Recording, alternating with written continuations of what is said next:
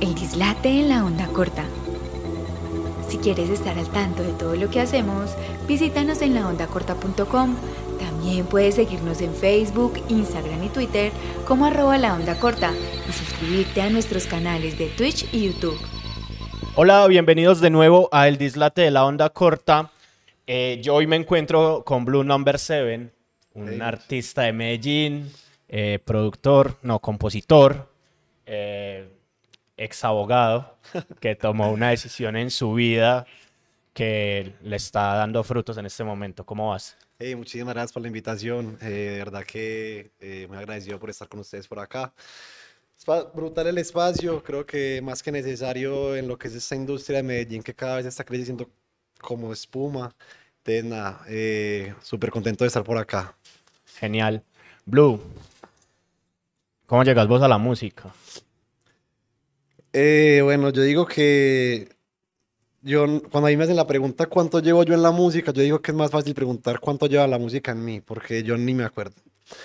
Desde que tengo memoria, mi papá melómano a morir, eh, fan número uno de Freddie Mercury, fan número uno de Queen. eh, yo me levantaba y me acostaba con música. Mi, de mis recuerdos más, más, o sea, mis primeros recuerdos era que mi papá me acostaba a dormir con Angel de los Rolling Stones y eso era lo único que me dormía porque era muy difícil que yo me durmiera. Ok. Entonces la música toda la vida estaba en mí. eh, a los cuatro años empecé a tocar piano por casi que por obligación de mis papás. Todo hay que decirlo, a mí no me gustaba ir a, a clase de piano, eh, peleaba hasta más no morir. Pero hoy en día es algo que agradezco como absolutamente nada. A los siete años empiezo a tocar guitarra, guitarra eléctrica. Eh, estuve en clase por lo menos ocho años. Y a los diez empiezo con técnica vocal. Entonces yo digo que toda la vida, toda la vida he estado rodeado de música. Sí. ¿Y en qué momento se te atraviesa el arte, el hacer arte? O sea, porque listo, eh, yo te lo pongo desde mi perspectiva. Yo empecé a tocar piano a los cinco años, ¿cierto? Y toqué Brahms, toqué Bach, toqué Beethoven, toqué Ok. Chopin y un montón de gente más. Cuando a los 12 años tomé la decisión de dedicarme a la percusión. Ok, Batería. Sí, y no, y percusión andina y percusión latina. Ok, brutal. Y después dije, no, lo mío es escribir y me voy a dedicar a escribir. Ok. Y a, es- a eso me dedico. ¿En qué momento el arte llegó a vos y decís, parce, me voy a dedicar a ¿Y, qué- y qué esto"? escribís vos? Yo escribo novelas y Ok, cuentos. me tenés que mostrar, brutal. Sí, sas. Brutal. Pero ¿en qué momento llega el arte a vos? O sea, Eh, bueno, yo digo que hay un momento crucial en mi vida a los 13 años cuando yo, yo pierdo año, ¿cierto? Pierdo año, me paso de colegio eh, y tengo el acercamiento a, a- a mi grupo pues, de amigos de- del colegio y de toda la vida y los que considero pues mis hermanitos. Y precisamente conozco a M, a M Alejandro Marín. Un saludo para él, un abrazo gigante. eh, que él sabe que lo amo como un putas. Eh, se puede sí, sí, sin Para. sin. Vean, lo- una de las cosas que nosotros hemos definido acá es que tenemos los medios abiertos y no, te- y no queremos censurar a nadie en sus maneras de hablar. Y todos Brutal. tenemos diferentes maneras de hablar, entonces lo Sí, aceptamos. porque para que se preparen, porque sí se me sale bastante de todo. De sin lío. que- ¿Conociste de a nada. M? A M, que lo, mi hermanito lo amo como un putas, él sabe. Eh, y bueno, yo, él, él es tres años mayor que yo, casi dos años, dos años y dos días exactamente. Y él ya tenía un proyecto musical como Alejandro Mustache, era DJ. Yo sabía mezclar, sabía tocar, pero por los laditos. Y él tenía un proyecto de música electrónica experimental que fue el primer acercamiento que yo tuve a producir mi propia música. Tuve un proyecto que se llamaba Doctor Chill, por ahí está en Bandcamp, eh, algo rarísimo, muy extraño, sin ritmos, puros sonidos, samples. Pero esa fue mi primera experiencia en yo producir mi propia música y publicarla y hacer lo que, bueno. De ahí a los 14 años más o menos, 14 y medio, me enamoro completamente de, la música de Mac Miller. eh, porque ahí me gustaba el rap, toda la vida el rap ha estado presente en mi vida, pero siempre era la misma tónica. Gangster, eh, agresivo, fuerte, drogas, alcohol, sexo. Y me gustaba, estaba bien, pero cuando yo escuché la música de Mac Miller, yo dije, ok, hay otra manera de hacer esto.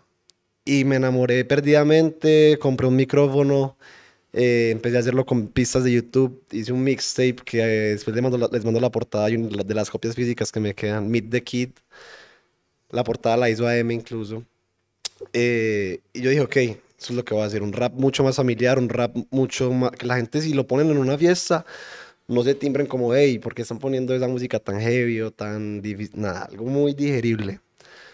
Desde ahí saco mix, eh, y hacer videos con, con, la gente de Hoy por Hoy Macho, que era Amalgama, Pia Duque y Anto. Y empiezo a hacerlo de una manera muy, muy casera, ¿sí? 100% casera. Y ya después, eh, bueno, se empezaron a dar las cosas pues de una manera más profesional. Genial. ¿Cómo ha sido ir creciendo e ir recogiendo frutos de eso?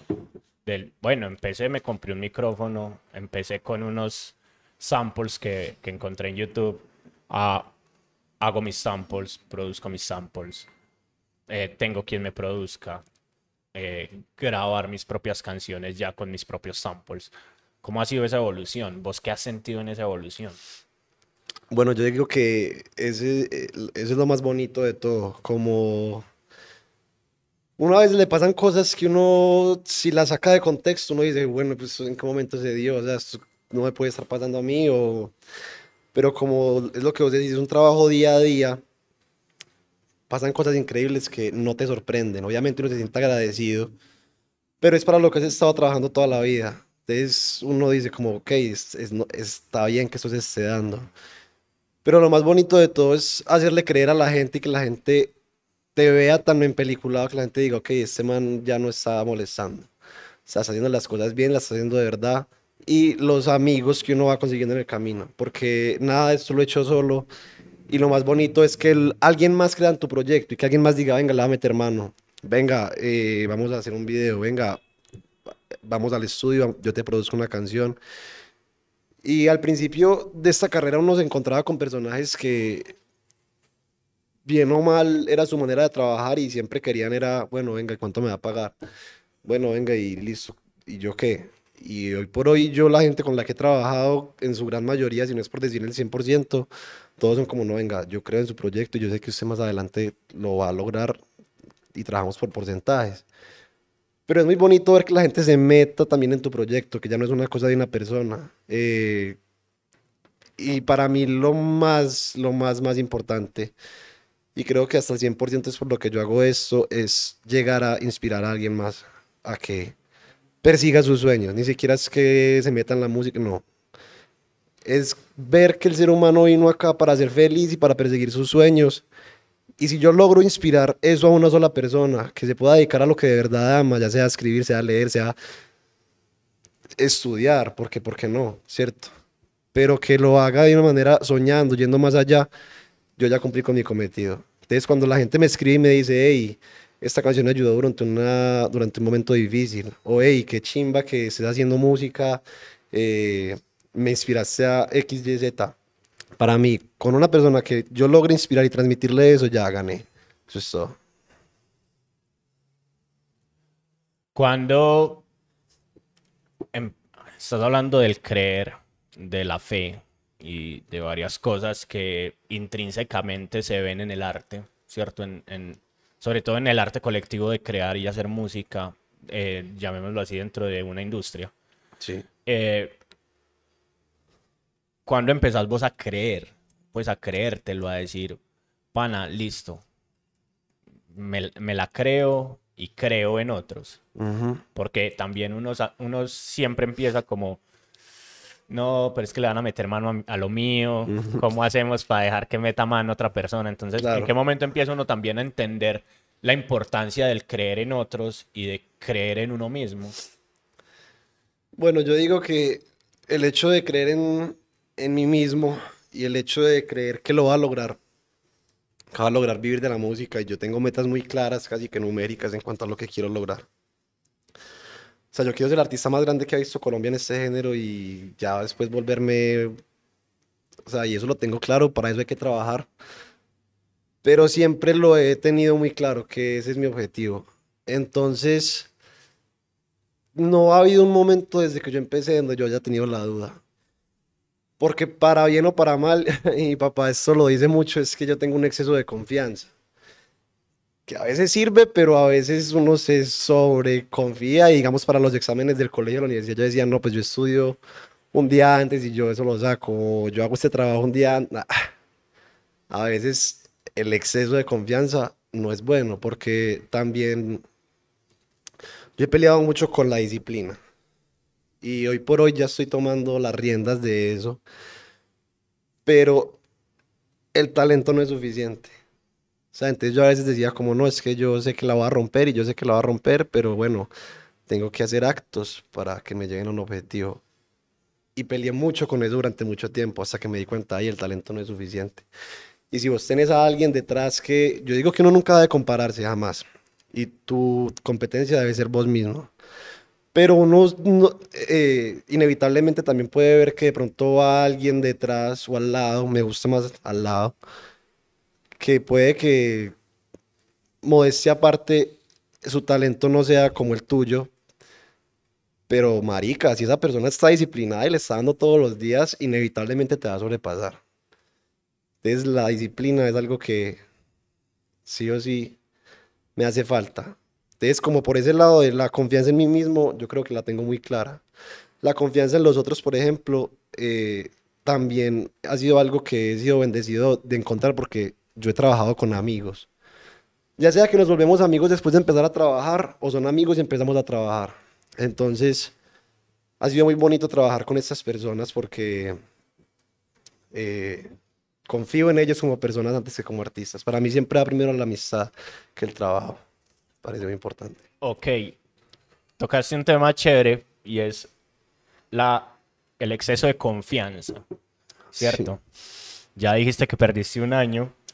Ya hablaste del exceso de confianza para los para los exámenes, pero aparte de cuestiones académicas, ¿dónde has sentido vos que el exceso de confianza te ha jugado una mala pasada y vos decís como, parce, aquí no fue?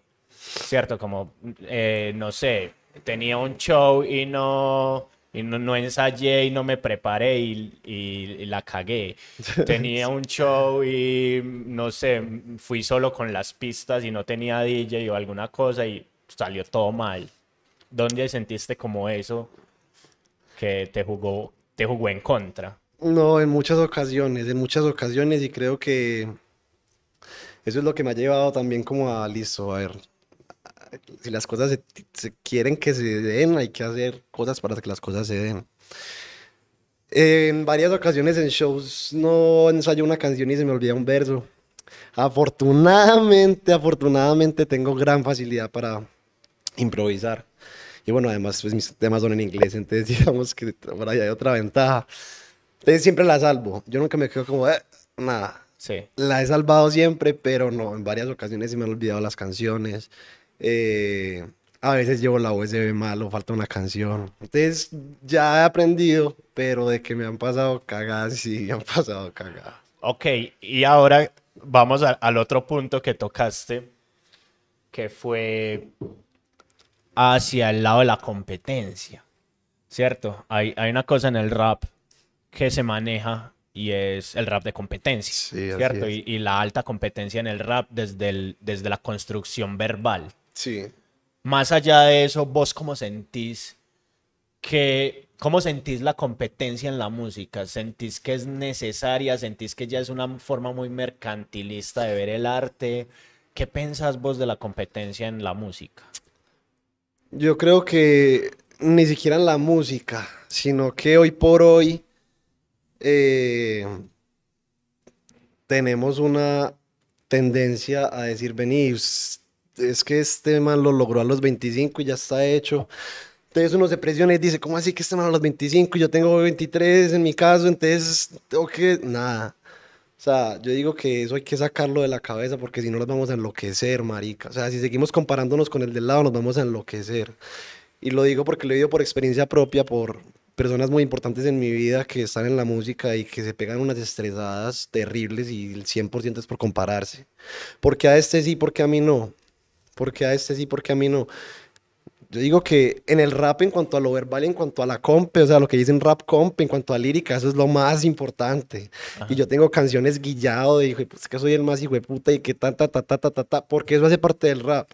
Eso hace parte de, y, y hay gente que a veces ya se ha vuelto, se ha vuelto muy de cristal y entonces sacan una tiraderita y, ay, pero nada, eso es el rap.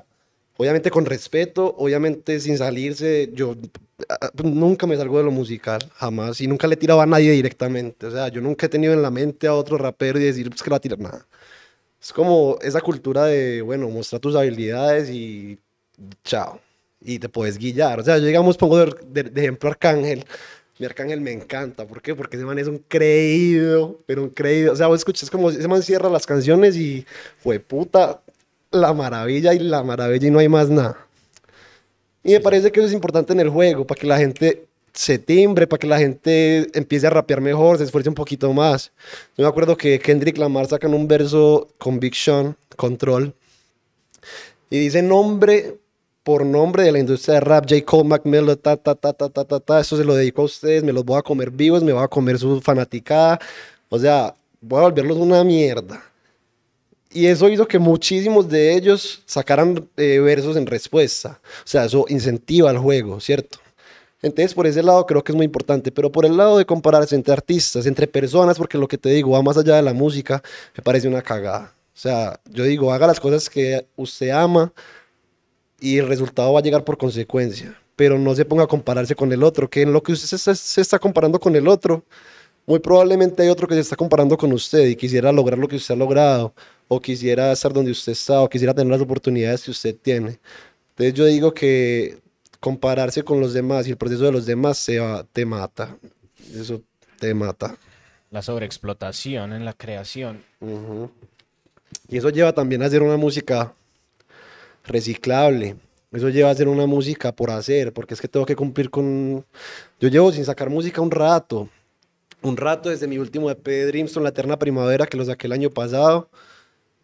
Y antes de eso llevaba otro rato. ¿Por qué? Porque en ese momento llevo mucho tiempo creando, conceptualizando y no voy a sacar música por sacar música.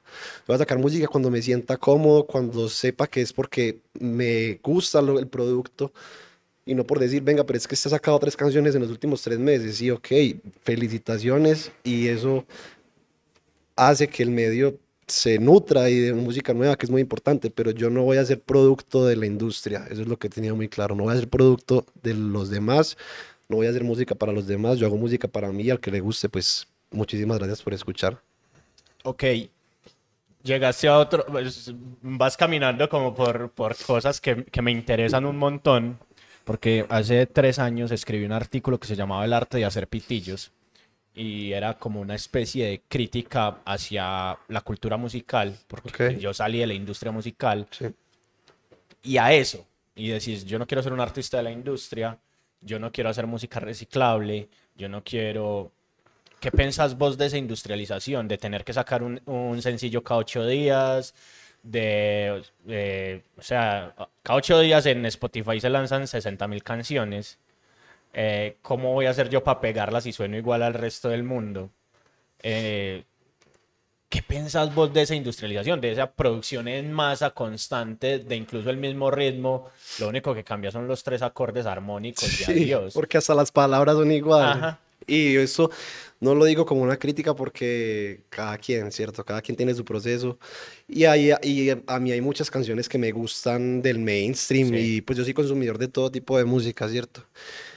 Pero yo digo que es lo que pasa cuando pasa con cualquier otro producto. Cuando se industrializa pierde calidad. Hay cantidad, pero no hay calidad.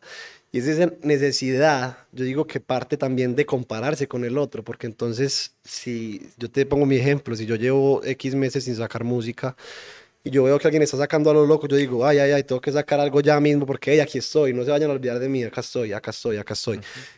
Pero qué calidad, de, qué calidad de producto estoy sacando.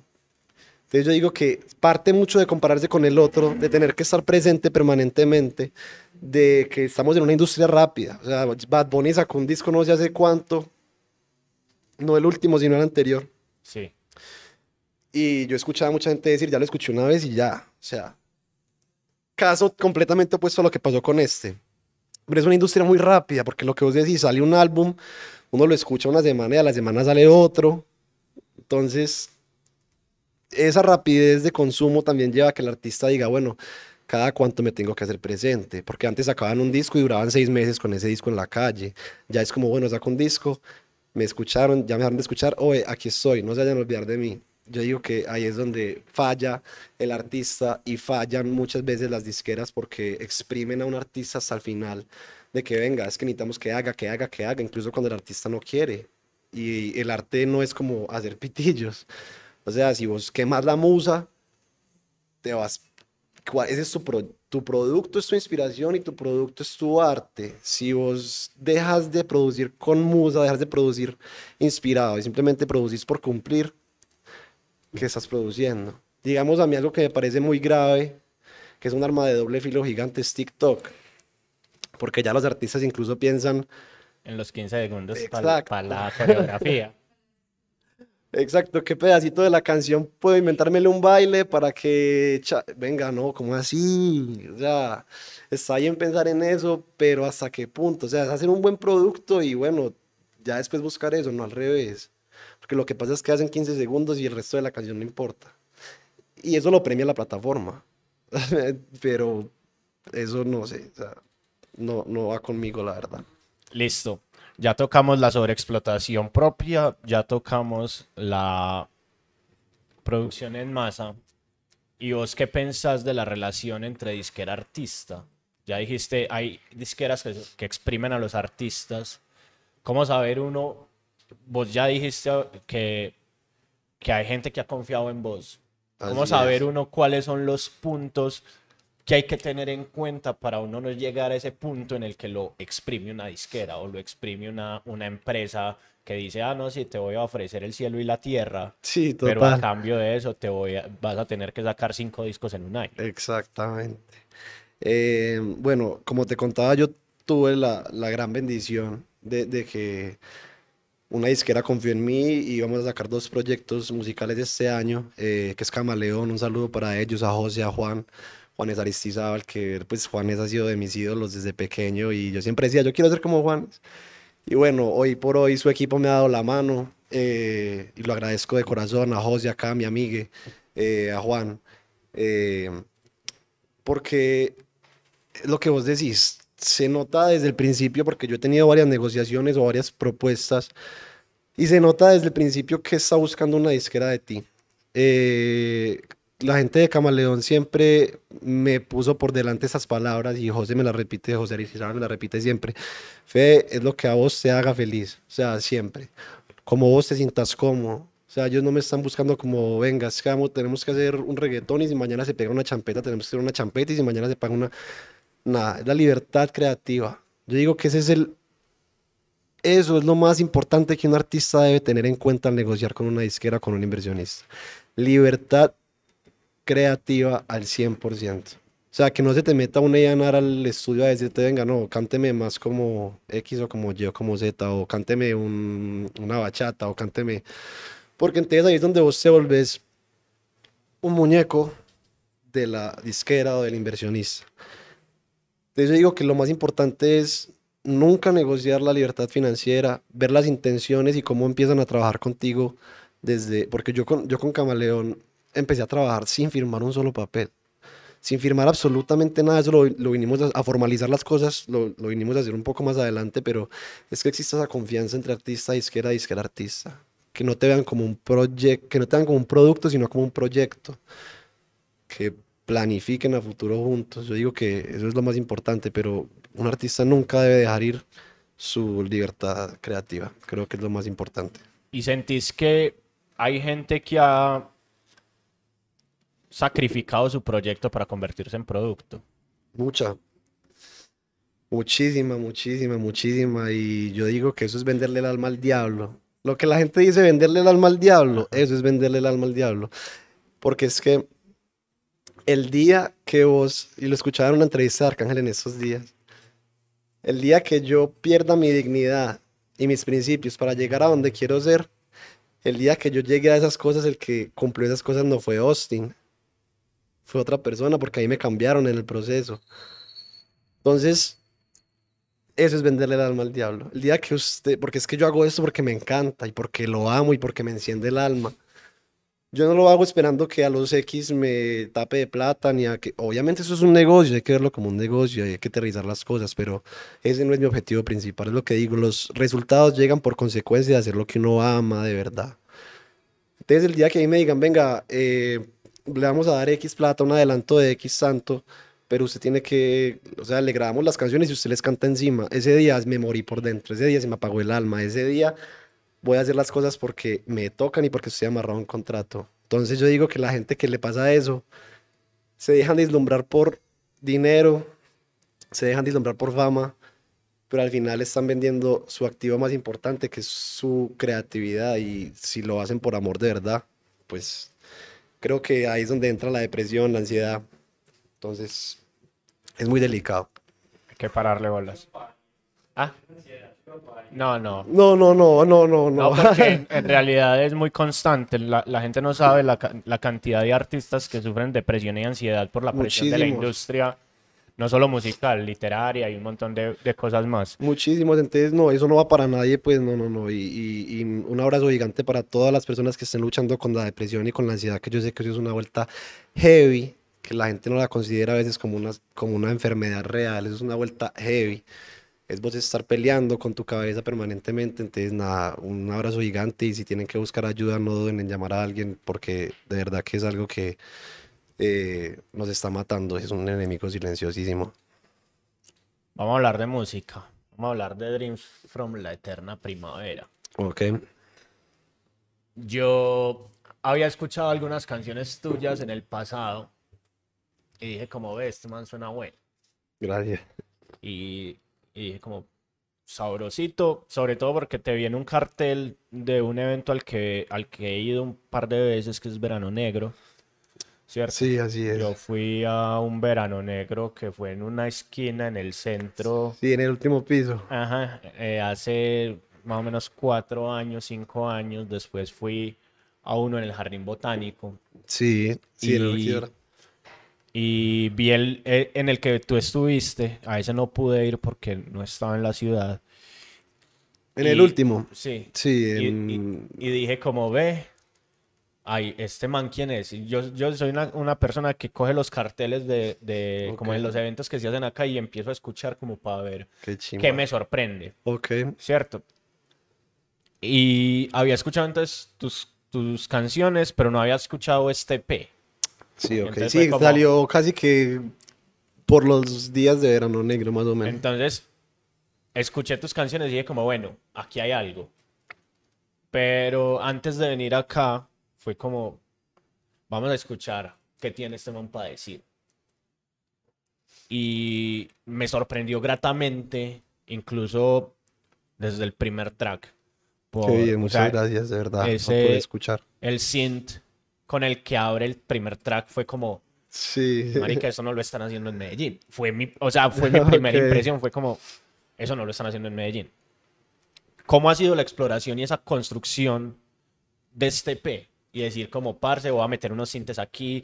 Después hay, una, hay un tema que es como grabado incluso, digámoslo, sin ganas, pero con todas las ganas del mundo, ¿Cuál, porque cuál? me recuerda mucho el, el under rapero de los 90, ¿cierto? Donde la pista está allá atrás y la voz está aquí adelante.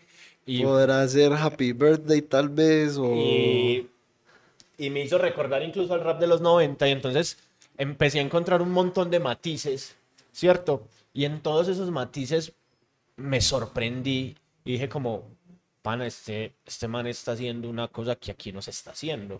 ¿Por qué esa exploración y por qué ese deseo de llenar de matices un álbum dentro de, de un género tan amplio? Y vos decís, voy a abordar como toda esa amplitud y voy a hacer cosas que van desde el disco hasta ese rap bravo Ajá. y pesado.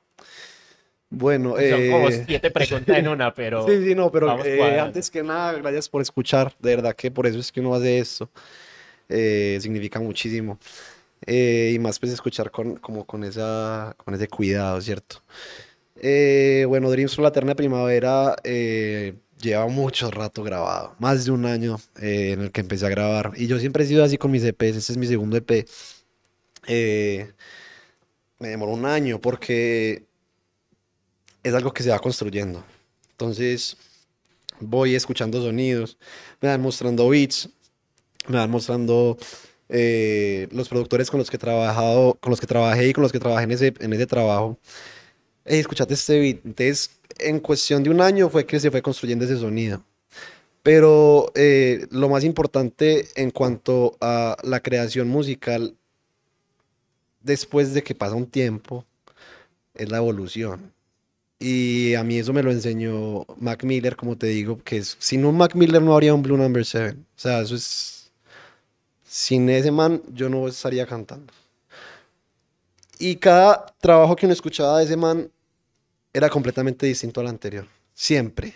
Siempre. La gente, mucha gente se quejaba y le dejaba de gustar porque eran fans del trabajo, de ese álbum, eran fans de... Pero un artista debe luchar por nunca encapsularse en un solo sonido. Siempre tiene que estar creciendo, siempre tiene que estar buscando nuevos sonidos, nuevas atmósferas. Porque yo lo último que quiero es que la gente, que yo saque un, un, proyecto y la gente diga, ah, ya sé cómo va a sonar. Jamás. Entonces me gusta mucho estar evolucionando, estar creciendo y no encapsularme nunca como, ah, ok, es que yo hago este tipo de rap, no. Si me gusta un sonido, busco cómo implementarlo. Si me gusta una onda, un, una onda corta. Eh, voy, a buscar la manera de implementarlo en mi música porque para mí, como te digo, esto no es como, ah, ok, yo quiero que me reconozcan por hacer música y quiero que me reconozcan por hacer este tipo de música, no. Esta es mi manera de expresarme y más allá de una estética o un sonido, voy a estar siempre en construcción, siempre voy a estar en construcción. Genial. El audiovisual? ¿Por qué cuidar tanto el audiovisual en lo que haces?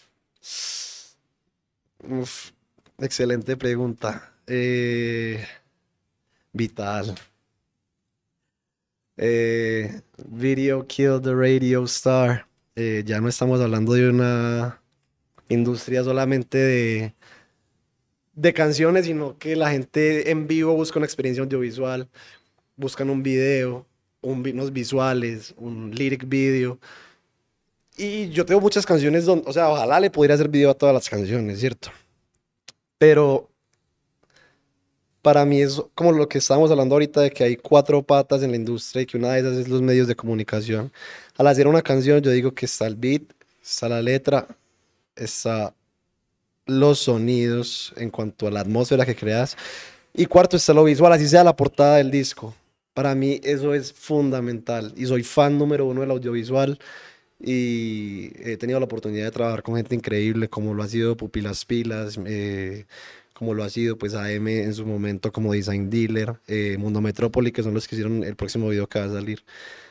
Es gente que o le apasiona lo que hace y para mí es llevarlo a otro nivel. O sea, que vos a veces pensés en una canción y no solamente en lo que te transmite el audio, sino verdad que este video es así, o verdad que es aprovechar todos los sentidos, diría yo. Qué chimbo no ponerle sabor a un álbum. o sea, no, no, si me entiendes, ya. Yo soy una persona muy sinestésica. O sea, yo todo lo relaciono con un sabor o con un olor o con un color. Entonces es como aprovechar que, pues sí, todos los sentidos al, al hacer arte. Y ¿Por qué salirse del molde en el audiovisual del rap? Porque eso, eso me pareció muy particular. O sea, hay una canción como en un bosquecito, hay otra canción que es en una gasolinera, y así nos vamos moviendo como por todo eso. ¿Por qué salirnos como de eso de, ser gang, de estar rodeado de gente, de estar en un barrio? Porque, porque tú tu, deseo de mostrar esa, esa atmósfera de la misma que estás hablando. De, yo, no soy, yo, yo no soy rapero de ego de soy el más más, sino soy aquí y ahora. Eh, bueno, primordialmente porque cuando yo empecé a hacer rap yo decía, eh, soy cansado de que todo sea drogas, calle, eh, sexo, gangs. O sea, me parecía que ya estaba muy trillado. Y empecé a hacer música porque me di cuenta de que se podía hacer de una manera diferente. Entonces yo dije como, bueno, Eh, yo quiero que la gente me asocie con una manera diferente de hacer las cosas, quiero extrapolarme del montón. Eh, porque yo, aunque me considero en esencia rapero, y eso es algo que siempre voy a tener adentro de mí, y ahí me ponen una pista y lo primero que hago es rapear y ya después busco melodías, pero siempre es como lo que me sale y es la música que amo de corazón. Yo, más allá de un rapero, me considero un artista y como te digo, no quiero que me encasillen en un solo sonido. Entonces, al llevar lo audiovisual a otro lado, a lo que la gente no está acostumbrada a la hora del rap, creo que eh, da un respiro de aire fresco. Porque, digamos, yo admiro mucho a, a Fate, me parece una revelación gigantesca. No solamente a la hora del reggaetón, que es un reggaetón muy diferente, sino que el man es un artista, o sea, vos ves los visuales de Fate y no es el clásico. Obviamente en algunos casos que en la discoteca, que perreando, que...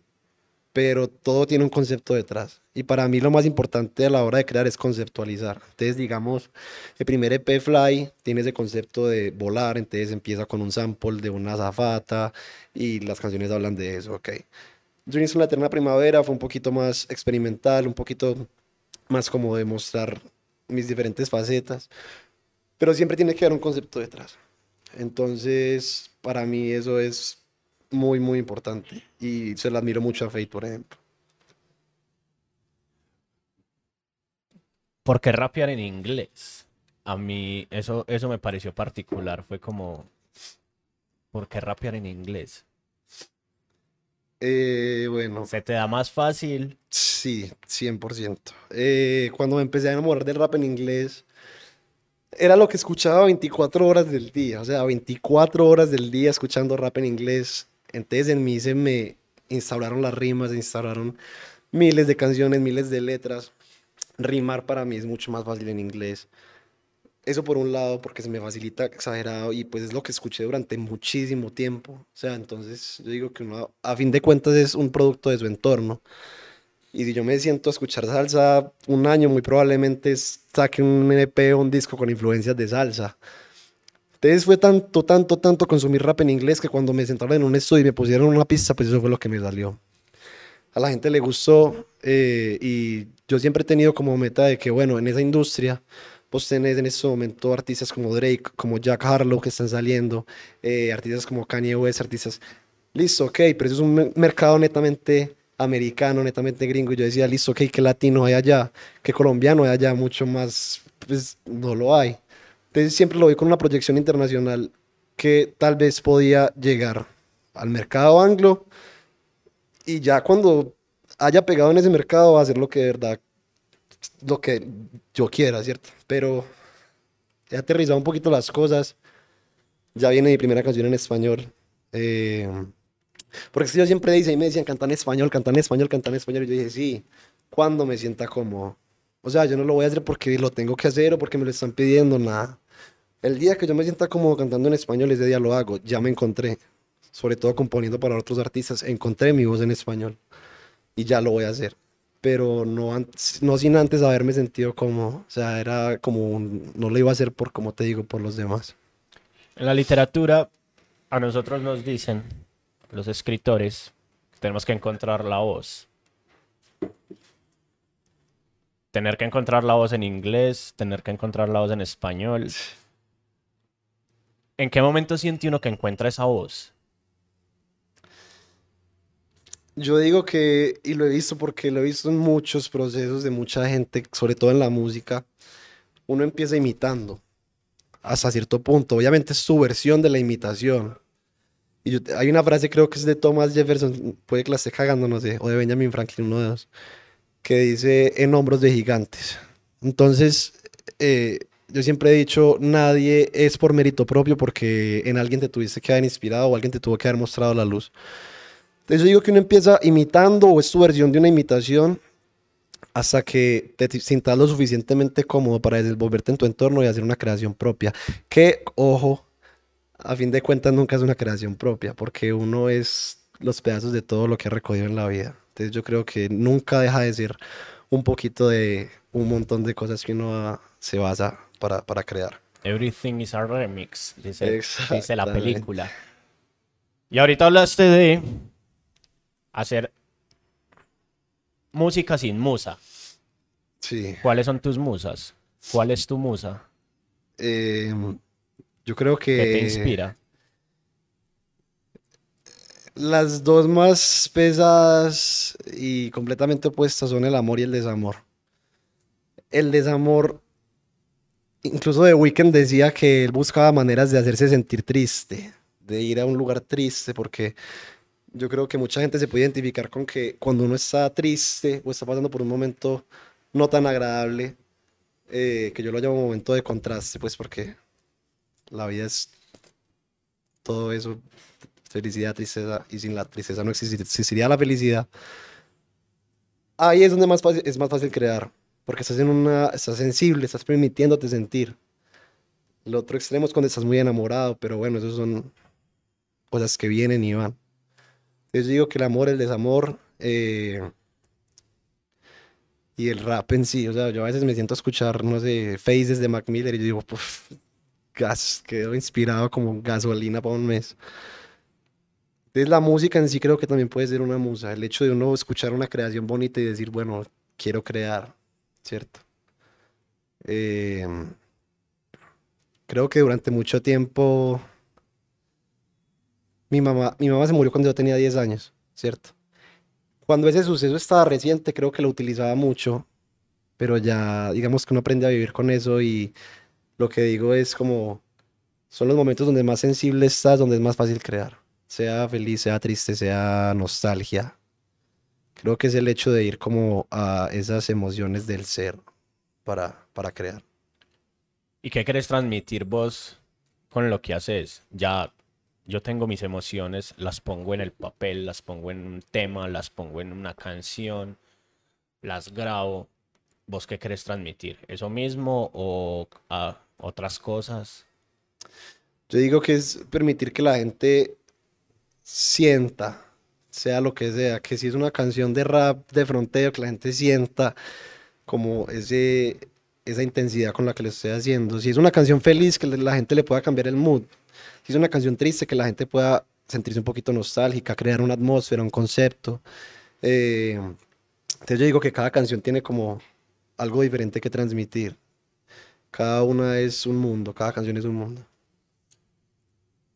¿Y en qué estás ahora? Ya se vienen dos temas nuevos que acabaste de decirnos, que estás trabajando. ¿Cuándo salen? ¿Qué, qué, qué estamos esperando? O sea, ¿por qué no están aquí? Bueno, el primer tema que se viene es Sorry, eh, mi primera canción en español, producida por el maestro Illy Wander, eh, que es pues responsable de muchos hits, entre ellos Hawaii de Maluma. Eh, y pues por ahí tiene una lista pues gigantesca de hits, un saludo gigante para él. Eh, en el equipo también están Dark Lion, AM, otro AM, no el AM de toda la vida, sino eh, un artista pues con el que tuve la gran oportunidad de trabajar, que también son unos compositores y productores brutales. Eh, han trabajado en canciones de Shakira con Raúl Alejandro, ¿cómo es que se llama? Te felicito si no estoy mal. Te felicito. Qué bien. Temazo. Un saludo para ellos también. Y en la composición también estuvo Métricas Frías, que es un, para mí uno de mis referentes o pues gran artista del rap de aquí, eh, Paisa y de Envigado. Eh, el man también hizo parte de la composición y es una persona que, un gran artista que admiro muchísimo. Que también esto fue un ejercicio muy, muy grande para mí porque yo decía, a mí nadie me toca el lápiz, nadie va a componer una canción mía porque no lo sentía real, porque y fue cuestión de decir, ok, estaba en mi primera canción en español, tengo que dejar el ego a un lado y tengo que dejarme guiar por gente que tiene más experiencia que yo. Y entonces tuve un equipo de composición, donde obviamente yo aportaba ideas, donde yo aportaba y llegamos a un consenso, pero fue un ejercicio para mí porque yo decía, a mí nadie me toca el lápiz. Y ya ahora que estoy componiendo para otros artistas, yo digo, venga, si me puedo juntar con más personas para hacer algo mejor, ¿por qué no? Eh, digamos, a mí una canción de rap mía, yo siempre espero escribir mis canciones de rap, un rap, o sea, lo que es rap, ¿sí?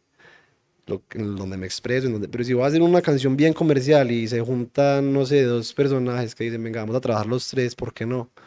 O sea, es cuestión de, de, de dejar también ese ego a un lado, de que no, es que a mí nadie me toca el lápiz, porque no, si puede salir un, producto mucho mejor. ¿Cómo vence uno el ego? ¿Cómo vence uno el ego? Eh, yo digo que hay dos tipos de ego, o dos formas de mirar el ego. La primera es cómo te ves vos ante los demás. Que yo digo que la forma de vencer ese ego, yo tuve, digamos, como una iluminación a una temprana edad y es que me di cuenta de que, marica, la otra persona que vos tenés al frente es una persona que ríe, que llora, que ama, que tiene miedos, que tiene aspiraciones, que tiene sueños. Nadie es absolutamente nada, nada más que nadie, que nadie, que absolutamente nadie. Una vez uno comprenda eso y entienda que es que en la otra persona hay un alma igual que la tuya, hay una mente igual que la tuya.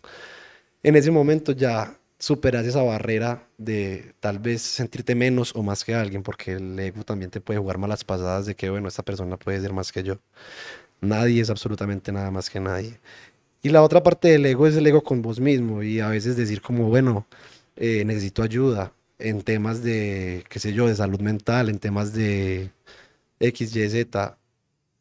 eh, tal vez no puedo hacer esto solo. Y es entender que al vos entender que la otra persona tiene lo mismo que vos, que la otra persona también sufre y la otra persona también necesita ayuda, vos te tenés que ver igual al, al otro y tampoco sos más teso ni entonces por tu percepción de vos mismo, entonces no necesitas ayuda, nada. Yo creo que es cuestión de, ser muy realista y, encontrarte con lo que de verdad sos en esencia, porque vos no sos un trabajo, vos no sos un diploma, vos no sos un salario, vos no sos una habilidad, no sos absolutamente nada más. Uno es simplemente un aprendiz y lo decía Picasso por allá a los 80 años. Solo soy un aprendiz, el maestro Picasso a los 80 años diciendo que es solo un aprendiz. Entonces digo que es cuestión de eso, saber que en la vida estamos aprendiendo un montón de cosas. Y ahora, ¿cómo ha sido eso de componer y plasmar las ideas de otros o para otros? Formar parte de esos equipos, decir, pana, yo te ayudo, Sí, que depositen esa confianza de ellos en vos. total. Y un saludo a los muchachos, Ronin Felas. eh, un abrazo gigantesco de corazón. eh, me siento muy afortunado de haberlos encontrado, de encontrar un equipo eh, y gente que tiene tan claro lo que estamos haciendo. O sea, de verdad que es gente organizada, gente muy talentosa. Entonces esa experiencia ha sido muy bonita porque es, bueno, voy a hacer algo, voy a crear algo, pero venga que eso, porque uno a veces mira las creaciones como el bebé. Esto lo voy a entregar para que alguien más lo interprete y para que alguien más lo cante y para que alguien más lo viva. Entonces es una experiencia muy bonita porque es como desprenderse de lo que vos estás haciendo. O sea, ok, estoy componiendo algo, pero que no va a ser parte de mi proyecto, no va a ser parte. Entonces es ese proceso de estar tras bambalinas.